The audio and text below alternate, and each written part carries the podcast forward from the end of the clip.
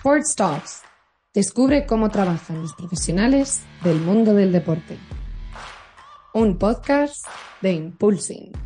Hola, ¿qué tal? Yo soy Alex Tusamen y os doy la bienvenida al episodio número 4 de la segunda temporada de las Sports Talks de Impulsing, nuestra comunidad para profesionales de la industria del deporte que seguimos avanzando, que seguimos desarrollando y que nada tenemos grandes noticias porque estamos a puntito de sacar la primera versión de nuestra web.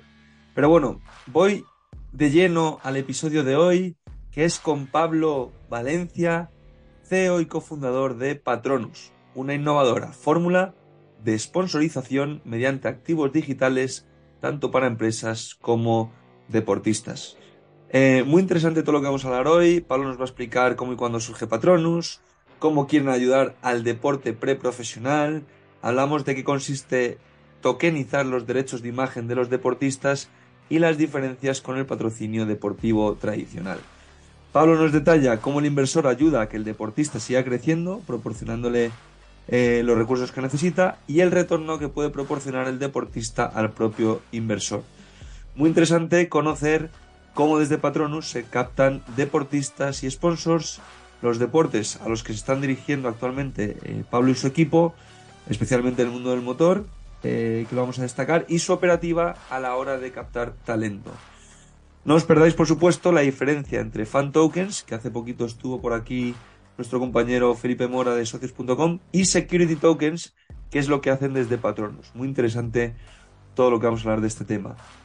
Y también no os perdáis eh, experiencias reales como la de Pablo, que va a compartir con nosotros su experiencia en Draper University, en Silicon Valley, en Estados Unidos, en la cuna del emprendimiento, eh, donde tuvo la posibilidad de acceder a un programa eh, de varias semanas en el que ha participado y nos va a explicar cómo consiguió ser seleccionado y su experiencia allí. No os perdáis esto que es muy muy interesante para que veamos un caso real eh, de una persona que ha estado en, en Palo Alto y encima que pertenece a la industria del deporte muy, muy top todo lo que vamos a ver hoy y seguimos con protagonistas, como fue la semana pasada Mario, que están de lleno en el mundo del emprendimiento, en la industria del deporte.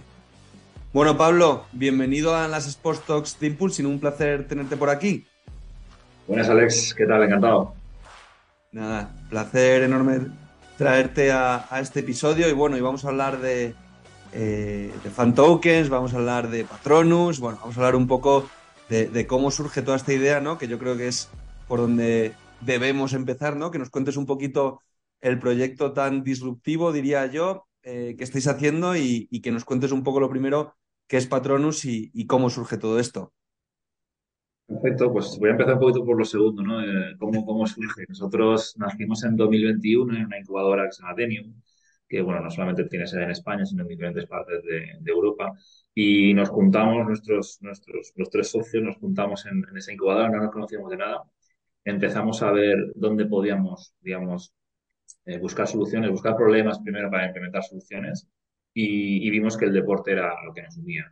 ¿no? Al fin y al cabo, mi socio Armando es, es bueno, está centrado mucho en el, tema de las artes marciales, mi socia en la parte de judo y, y esquí, y yo juego a voleibol desde hace muchos.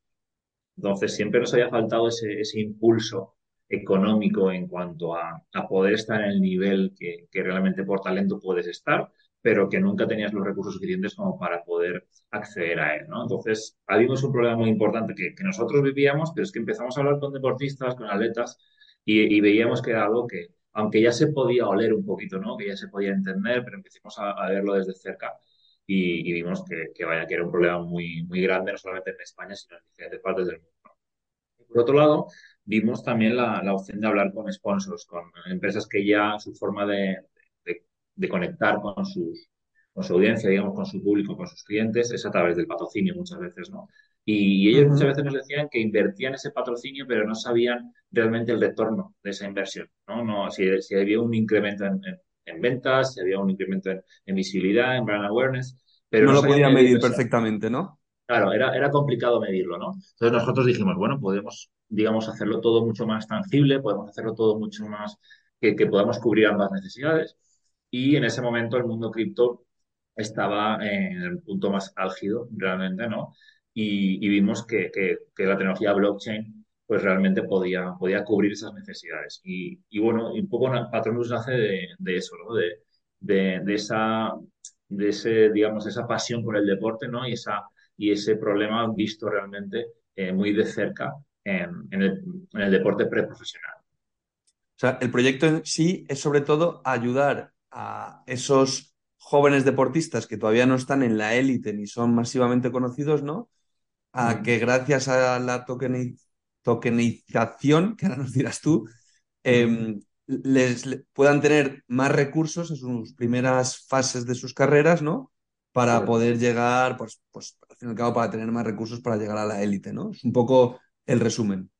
Correcto. Nosotros lo que les estamos, digamos, ofreciendo hoy en día recursos que en el futuro podrán incluso devolvérselo a sus, a sus inversores, al fin y al cabo, ¿no? Pero para hacerlo todo a nivel, cerrar todo ese contrato, digamos, no solamente a nivel privado, sino a nivel tecnológico necesitamos una tecnología como es blockchain a través de esos smart contracts, etcétera, etcétera, ¿no? Ahora un poco, entraré un poquito más en la parte de tokenización exactamente, ¿no? Pero al fin y al cabo es eso, ¿no? Es, es darle hoy unos, unos recursos al deportista que en el futuro podrá devolver parte de ellos, no, supuesto que no la totalidad de, de, los ingresos que pueda tener, pero parte de ellos que pueda tener solamente por derechos de imagen, a los que hasta ese momento siga apoyando, sigan, sigan con él, ¿no? Sigan apoyando. Concepto esencial del patrocinio, es decir, invierto dos, eh, recibo cuatro. Entonces, sí seguís esa política de patrocinio deportivo, pero llevada a la era un poco más digital. Sí, y, también la posibilidad de incluso entrar en, mundos virtuales que gracias a esta, tecnología eh, el acceso es mucho más sencillo, ¿no? Cuando lo tienes ya de, base, ¿no? Eh, entonces sí que es verdad que darle ese nuevo, esa nueva, sí, sponsorización cripto o sponsorización 3.0, como queramos llamarlo, Mm, digamos, es mucho más atractivo para las empresas y mucho más resolutivo, ¿no? Y, también más, más importante también para los propios deportistas, ¿no? Eh, jóvenes, al cabo. Porque, ¿qué es eso de tokenizar los derechos de imagen de los deportistas? Entrando ya más al detalle. Correcto. Nosotros lo que, lo que al fin y al cabo basamos es le preguntamos al deportista, que ha hecho una larga investigación de, este, esta pregunta que, acabo de decir, ¿no? Y vemos exactamente cuánto, cuánto dinero necesita mensual, eh, anualmente. ¿De acuerdo? Y, lo, hacemos durante los próximos cinco años. ¿Por qué cinco años? Porque cuando un deportista es joven, en los próximos cinco años es cuando realmente se ve si va a despuntar o si va a ser alguien, digamos, del montón, entre comillas, o si no va a ser nada. ¿no? Entonces, nosotros nos aseguramos que por lo menos que estén con nosotros esos, próximos cinco años para facilitarle recursos en esos próximos cinco años. ¿no? Entonces, por ejemplo, si ellos necesitan 100.000 euros cada año, hasta, hasta pues, los, años que, vienen, ese, ese importe lo tokenizamos, lo convertimos en tokens, ¿de acuerdo? Y los sacamos a, una venta privada a través de, nuestra plataforma. ¿Qué es lo que pasa? Que el, el propio sponsor puede tener el, el típico digamos, eh, patrocinio tradicional de, tener su logo en la, digamos, en la camiseta del deportista o en el mono del deportista o en la moto del deportista, etcétera. Pero aparte de eso, se lleva tokens del deportista con, que están avalados por sus derechos de imagen. ¿Qué quiere decir avalados por sus derechos de imagen? Quiere decir que si en el futuro el deportista, por ejemplo, firma contratos con grandes empresas de, cualquier tipo de, cualquier tipo de marca, cualquier tipo de sector, al fin y al cabo, que un porcentaje de los ingresos por derechos de imagen puedan recibirlo sus token holders. ¿Qué quiere decir esto? Que hoy en día el inversor le ayuda o el sponsor le ayuda al deportista a que siga creciendo para que cuando el deportista ya sea profesional y ya pueda tener ingresos por sus rendimientos de trabajo, pueda, por, solamente por sus contratos de, digamos, de derechos de imagen, pueda darle ese, ese retorno al, propio inversor, ¿no? Al propio ¿Ese retorno sería para siempre? ¿Sería una vez? ¿Sería, o sea, la acompañaría, digamos, durante toda su carrera? Digamos que sería como una relación contractual mientras tenga tokens, ¿no? Que nosotros aquí hemos hecho varios episodios de los fan tokens, eh, hemos tenido también a, a, personas tan importantes como Felipe Mora, que trabaja en socios.com, nos explicó el tema del fan token, que es un activo digital al fin y al cabo, y nos explicó una cosa muy interesante, ¿no? Que, es otra que te quiero preguntar a ti. El fan token no caduca como, por ejemplo, el dinero. Es decir, tú tienes 50 fan tokens y puedes utilizarlos. O sea, no porque los inviertas en X o los tengas en ese deportista, ya no los vas a poder volver a utilizar en él, ¿no? En otra activación. Correcto. En nuestro caso, al, tratarse de, derechos de imagen que son inalienables, al cabo, ¿no? Que son los poseen los propios, los propios, las propias personas, ¿no? No, eso no puede, ser nadie más. Lo que pasa es que nosotros damos una monetización a, esos derechos de imagen diferente, ¿no? Al fin y al cabo, ¿no? Y más tangible, al fin y al cabo, por el precio del token, etcétera, Entonces, sí que es verdad que si, por ejemplo, si el deportista deja de estar en Patronus en cinco años porque se convierte en profesional, por ejemplo, digamos que ahí se cerraría el círculo. ¿Por qué? Porque el deportista ya consigue lo que realmente necesita, el inversor tiene un retorno de la inversión, al fin y al cabo. Patronus también habrá, durante todo ese proceso, habrá acompañado al deportista y también nosotros tenemos tokens también de, nuestros deportistas, igual que los propios deportistas que tienen sus propios tokens, eh, un porcentaje, que ellos, que ellos quieran. Y al fin y al cabo, ese token, por supuesto que existirá, los que se hayan emitido existirán de por vida, pero lo que no existirá es la, el contrato de patrocinio si, por ejemplo, dentro de, 10 años el deportista ya no sigue con patronos, pues el token podrá estar en diferentes exchanges, etcétera, pero no, digamos que no podrán tener eh, esa posibilidad de patrocinarles, esa posibilidad de, ser meros inversores, única y exclusivamente. Pero claro, en ese caso estaremos hablando que todas las partes ya habrán cubierto con sus, con sus necesidades y por lo que no es. Eso es. Y claro, aquí tenéis que cuadrar oferta y demanda. Por un lado, tener deportistas, por otro lado, eh, llevar personas o marcas a que eh, sponsoricen, digamos, con los tokens a, esos deportistas. Mm. Empezáis, me atrevo a preguntarte, empezáis por los deportistas, ¿no? Si no hay oferta, eh, no hay demanda. Tendréis que salir también, obviamente sois tres socios con, mucho vínculo con el mundo del deporte, ¿conocéis mm. también a, deportistas ya de por sí o cómo hacéis esa labor? Realmente, como conocerás el mundo de startup, todo el mundo hace de todo, ¿no? Al fin y al cabo, ¿no? Entonces, toda la parte... suena, no suena.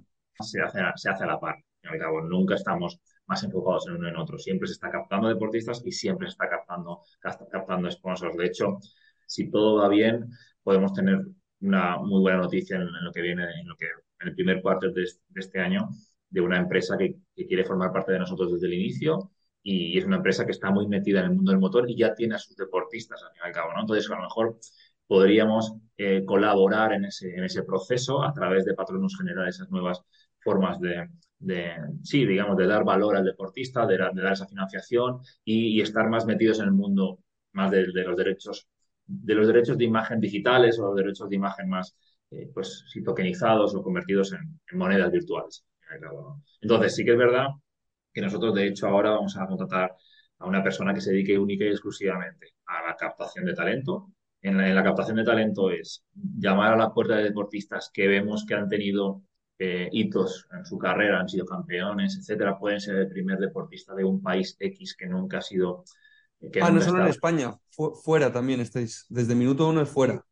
Lo hacemos en, todo, en, todo, en todas partes. Sí, sí, sí. De hecho, hemos tenido conversaciones desde gente que, que, que ha, competido en NASCAR, a, gente que ha competido en, tenis en, Tailandia, a una chica que tiene 16 años, que va a ser la próxima Serena Williams, y, bueno, y, su padre siempre nos está diciendo, bueno, estoy con el manager que estamos buscando eh, sponsors.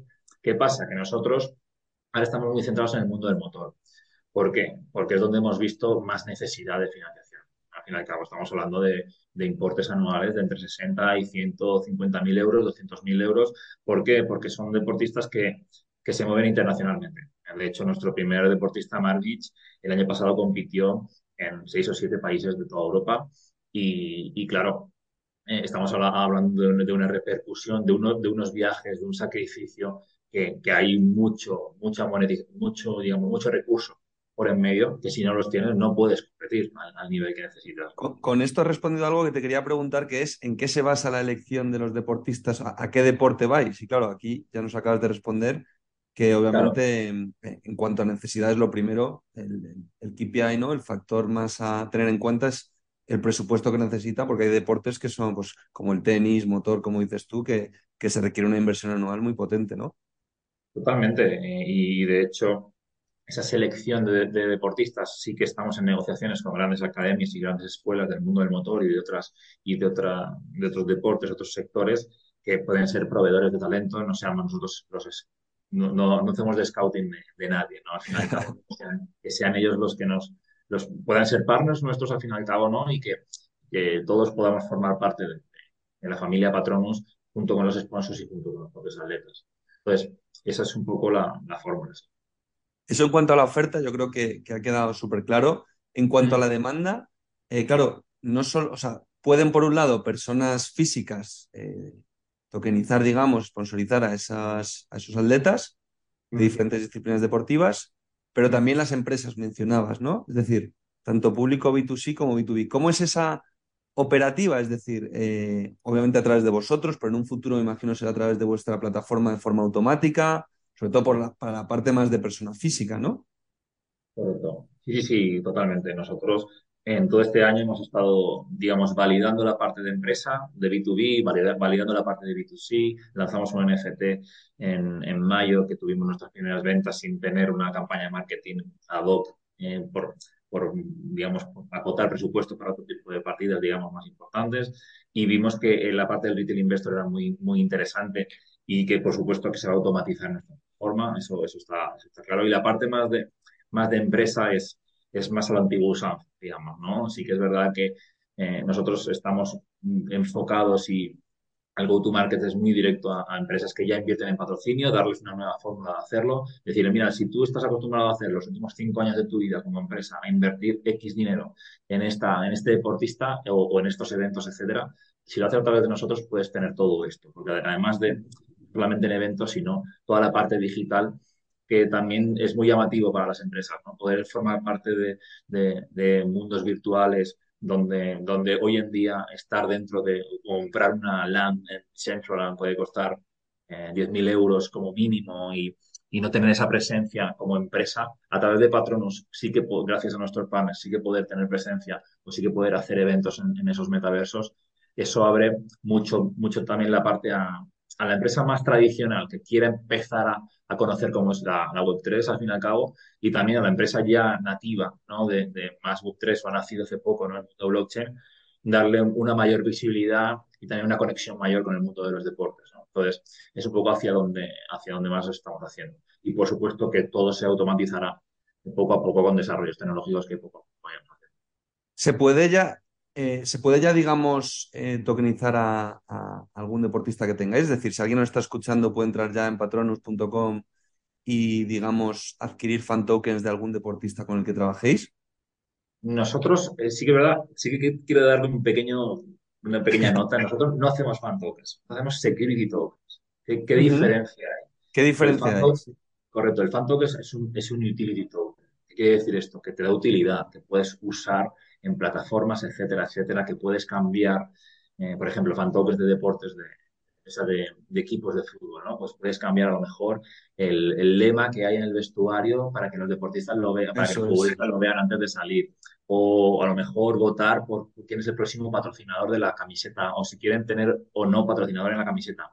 Como hacerlo todo mucho más, eh, darle valor a la comunidad, ¿no? Interacción con el fan y, sobre todo eso, lo que hablábamos antes previamente, perdona que te corte, Pablo, para matizar eh, para nuestra audiencia, que les quede claro eh, esto que es muy interesante, que eh, ese token, como decíamos anteriormente, pero que quede claro ahora que Pablo lo menciona, no caduca, es decir, tú puedes participar en una activación, imagínate el Sevilla, quiere cambiar el túnel de vestuarios, pues tú tienes 50 fan tokens, puedes participar, pero no los pierdes por participar, sino que por tener 50 puedes participar. Es un derecho, digamos, tienes un derecho para adquirirlo al fin y al cabo, ¿no? Lo que pasa es que cuando, cuando los derechos que tienen esos tokens van más allá de no solamente eso, ¿no? Sino, sino que poder incluso tener rédito de los futuros ingresos, etcétera, etcétera.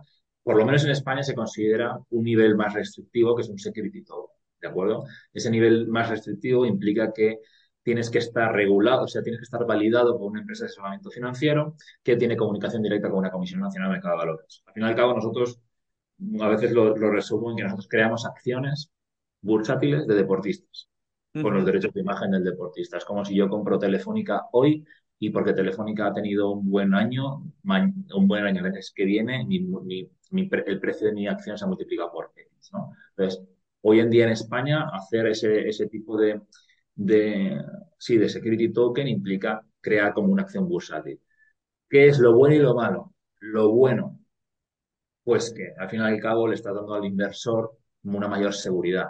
porque vas a, el propio inversor va a conocer en todo momento dónde está su dinero, dónde está, dónde está y quién puede responder por el mismo, que está avalado por, una, por, unos reguladores, al fin y al cabo, ¿no? que, que han permitido que ese proceso se, se produzca y evitamos todo lo que está sucediendo hoy en día en el mundo cripto, ¿no? Sabíamos que la burbuja iba a explotar en algún momento y que todas las shitcoins, todas las, las meme coins, todo, todo, este tipo de cosas iban a en algún momento explotar, ¿no? Y es lo que ha pasado, ¿no? Que hay mucha gente que ha perdido su dinero porque ha, apostado grandes, ha hecho grandes desembolsos en monedas o en proyectos que no tenían nada detrás, ¿no? Entonces, eh, nosotros sí que es verdad que como startup somos pequeños, pero sí que estamos haciendo las cosas bien desde el inicio.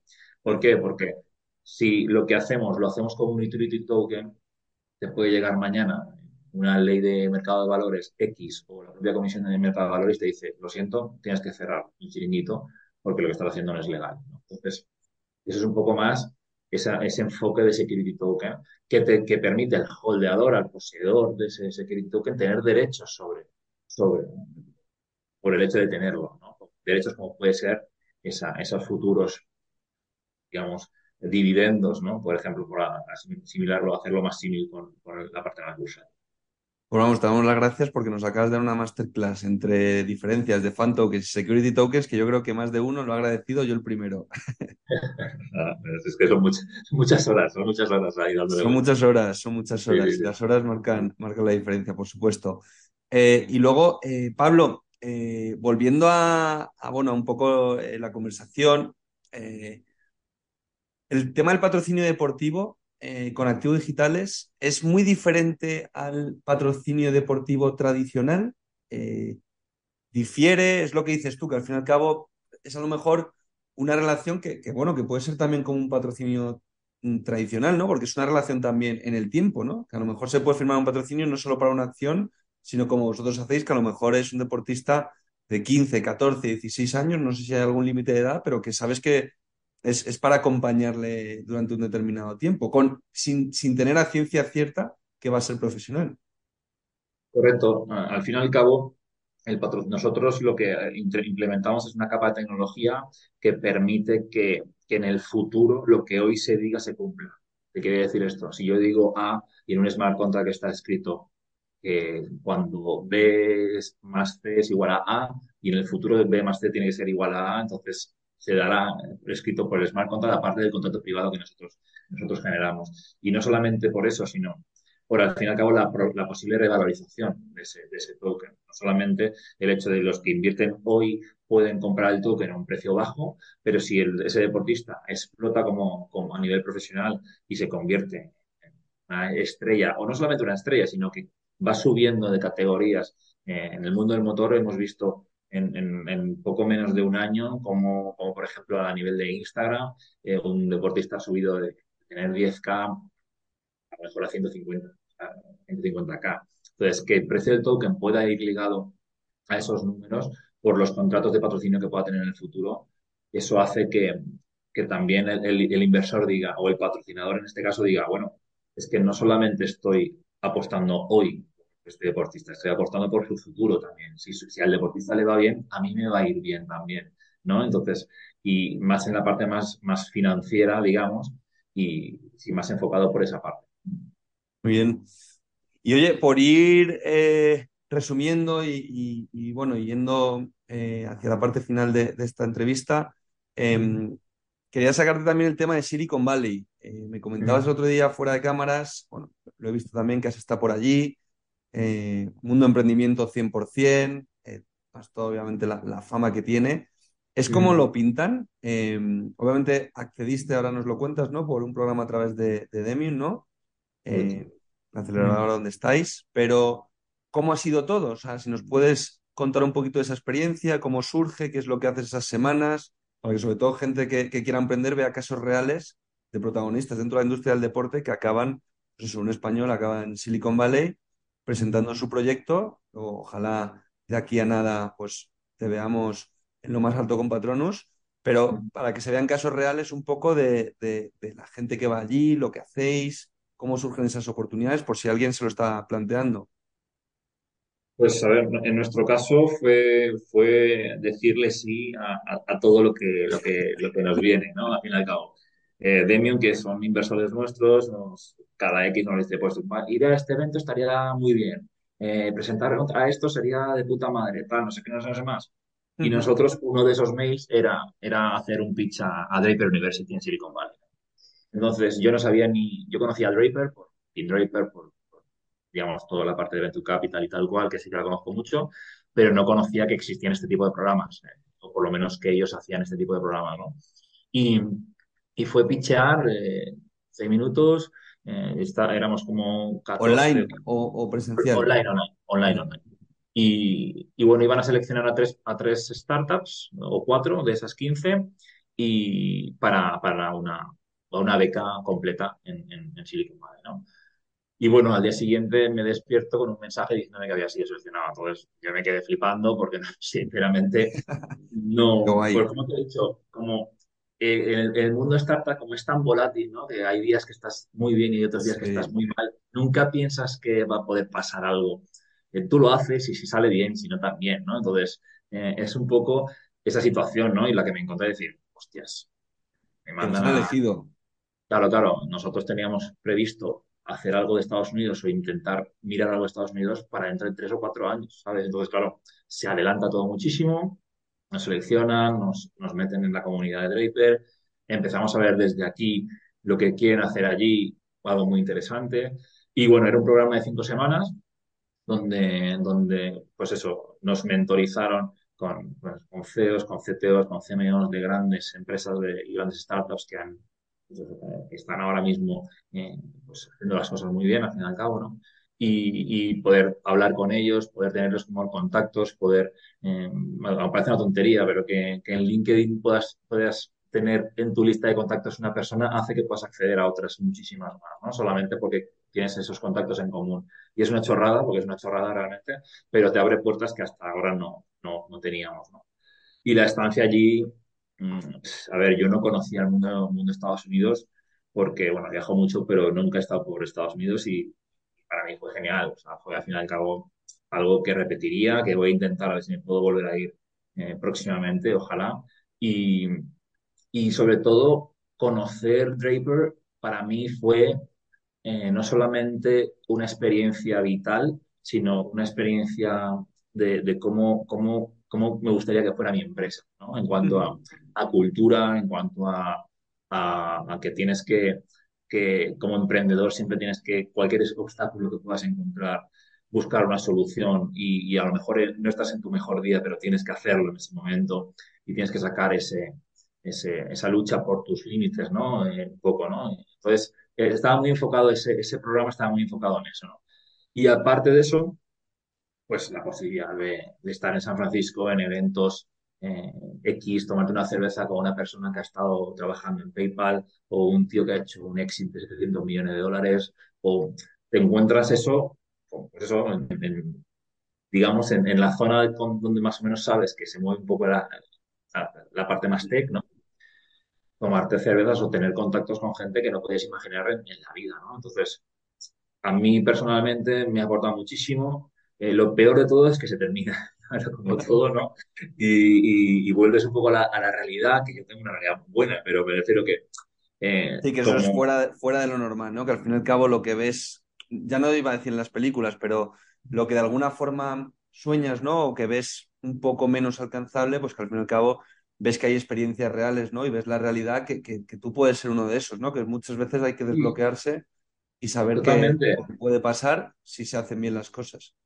Totalmente. Y sobre todo el hecho de la conexión con, con gente. O sea, que hablarle a una persona, lo que he dicho antes, de, de un súper top five, etcétera, y, que esa persona te diga, ah, pues mira, voy a conectar con esta persona porque, o sea, la gente muy abierta a, conocer nuevas formas de, de emprender, eh, a, que a, a, también ver la parte de lo duro que es esto, ¿no? Al fin y al cabo, ¿no? Que muchas veces, sí, estoy emprendiendo, sí, no, ¿qué estás haciendo ahí? Metido en un garaje y coding. No, no, no, perdona, estoy haciendo eso, pero es que además estoy buscando clientes, estoy buscando proveedores, estoy haciendo 10.000 De cosas a la vez entonces, eso como se tiene mucho más respeto ¿no? En, en, esta, como comunidad Silicon Valley y, también inversores mucho más bajados a tierra, a mucho más personas Realistas. Sí, sí, sí, totalmente, ¿no? Y, y como la Interesante que digas eso.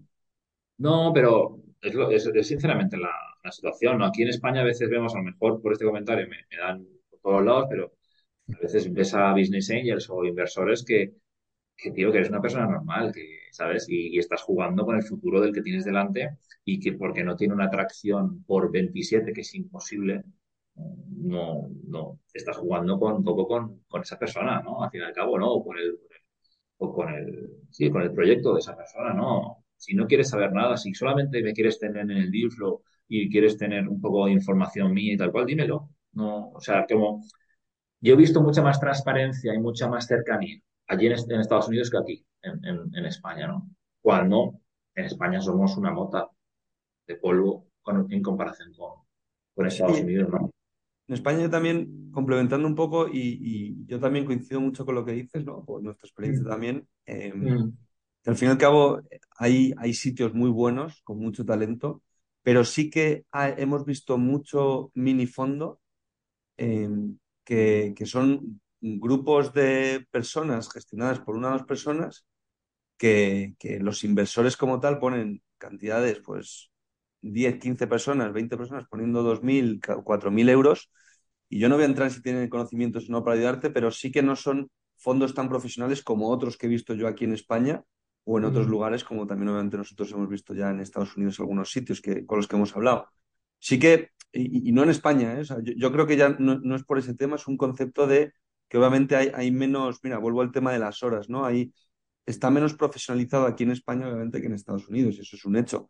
Entonces, aquí tienes algunos que son muy buenos, pero claro, son un grupo mucho más reducido que en un país como Estados Unidos, que obviamente por, simplemente por historia, pues lleva muchas más horas acumuladas que nosotros. Entonces, yo, yo, yo lo, apoyo completamente y, bueno, ojalá eso también en la evolución del mundo startup en España es bastante reciente, ¿no? Sobre todo a partir de entre 2015 2017 es el boom, donde empieza a haber muchísimas startups, ¿no? Entonces, ojalá que siga creciendo, ojalá que esos fondos también se sigan profesionalizando, ¿no? Y que, todos eh, sumemos.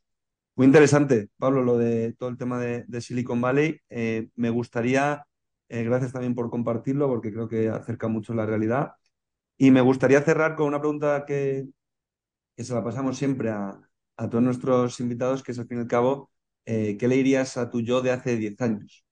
Si le darías algún consejo o, algo que creas. Pues a ver, yo siempre he sido una persona de, que me ha gustado mucho no aislarme en un sector, ¿no? O intentar ver diferentes posibilidades porque bueno, yo, yo, estudié fisioterapia, después hice relaciones públicas, a la vez estaba jugando a boli a nivel casi profesional, he hecho escuelas de negocios, o sea, he como tenido muchas cosas y he sido emprendedor en diferentes cosas. Unas me han ido bien, otras me han ido mal. Y, y me diría a mí mismo que empezara un poco antes con esto, ¿no? A, conocer el mundo de innovación, el mundo tech antes, ¿no? Porque yo lo he conocido hace tres, cuatro años, sí, más o menos tres, cuatro años. Antes de la pandemia creo que fue, un poquito más mi contacto más directo con el mundo más de, tecnología, ¿no? Y, sobre todo un poco eso me lo, me he apuntado antes porque cuando estaba leyendo un poco las preguntas que me has mandado, he dicho, me gustaría decir, explorar, explorar lo no establecido. Porque muchas veces ¿no? nos dicen, no, haces una carrera, eh, haces un máster y ya, bueno, se te abre todo, ¿no? nosotros somos, creo que somos un poco de la misma tinta y, creo que nos engañaron con esa mentira, ¿no? Que es estudiar una carrera y después vas a, a, comerte el mundo. Es mentira. O sea, lo que tienes que hacer es eh, hacer algo que te guste y que, y que sobre todo tenga una aplicación real en algo que pueda solucionar. Y, a mí, por ejemplo, conocer el, el, método Lean o, o, la parte startups antes en mi vida me hubiera, me hubiera, me hubiera solucionado muchos problemas y, sobre todo tener una mentalidad más, sí, más lean, ¿no? Más decir, vale, voy a hacer esto, voy a probarlo, no funciona, voy a hacer esto, voy a probarlo, no funciona, funciona, para adelante hacemos todo. Entonces, como eso, mm, totalmente me hubiera, me hubiera abierto mucho más y por supuesto que haber aprendido algo de coding o, algo relacionado con, Sí que es verdad que hoy en día es más sencillo, ¿no? Hace unos 10 años si no te metías en una, en una carrera, ¿no? ¿no? No puedes acceder tan directamente, ¿no? A esas posibilidades, ¿no? Pero eso yo, por ejemplo, hice un, justamente en Silicon Valley, hice con Tron, con la blockchain Tron, un, un, taller de cómo crear smart contracts y una DAO y tal cual. Y, y fue bastante sencillo, ¿no? Por, entonces, ahora a lo mejor estoy mucho más abierto a este mundo porque lo, lo vivo muy de cerca, pero haberlo conocido todo esto mucho antes, abierto a estas posibilidades, lo he dicho, me hubiera, creo que me hubiera, me hubiera quitado mucho más dolor de cabeza. sí, muchas veces ya no es eh, que te hubiesen dicho todo esto antes, también muchas veces es que, que, nos hubiesen, ¿no? Me incluyo a mí también, que nos hubiesen hecho ser conscientes o haber enseñado a pensar, ¿no? A ver qué caminos hay, todas las posibilidades que existen, desde trabajar en una multinacional, en una pyme, a ser emprendedor, a crear, a intraemprendimientos, a todas Yo creo al fin y al cabo, pues esto nos lo ha dicho también más de, de, un asistente de, alguna de las personas que hemos entrevistado, ¿no? Que nos decía muy similar a, lo que nos has dicho tú, empezar antes, ¿no? Y al fin y al cabo es ser consciente de todas las oportunidades que no hay, ¿no? Y en función a lo que te gusta, lo que se te da bien, pues tomar ese camino y obviamente cuanto antes siempre mejor, ¿no? Totalmente, a ver, yo no soy la misma persona que hace 10 años. Hace 10 años pues había salido casi más o menos de la carrera, tal cual, no a veces no sabes hacia dónde ir, ¿no? Entonces es, mm, a lo mejor el momento oportuno para hacer lo que estoy haciendo ahora es, es ahora, no es hace 10 años, ¿no? Pero sí que conocer por lo menos la base, ¿no? De, de, decir, tengo diferentes cosas que hacer en mi vida y puedo hacerlas todas. Y puedo hacer, no solamente por haber estudiado una carrera, tengo que hacer solamente esto, ¿no? Entonces es como así hay tantos problemas de, pues, no sé cuántas titulaciones que sacan a 300, 400, 500, 500 estudiantes o universitarios que de los 500 trabajan un 10% de eso, ¿no? Entonces, eh, yo creo que enfocar esa parte, ¿no? De más educacional o sí, tener más en cuenta eso, más, más, sí, abrir el mundo de startups mucho más amplio. Pues Pablo, muchísimas gracias. Ha sido una pasada tenerte aquí. Eh, muy enriquecedora toda la entrevista, todo lo que nos has contado y, ojalá en el futuro pues te puedas volver a pasar por las Sports de Impulsi. Muchísimas gracias. muchas gracias, Alex. Un abrazo.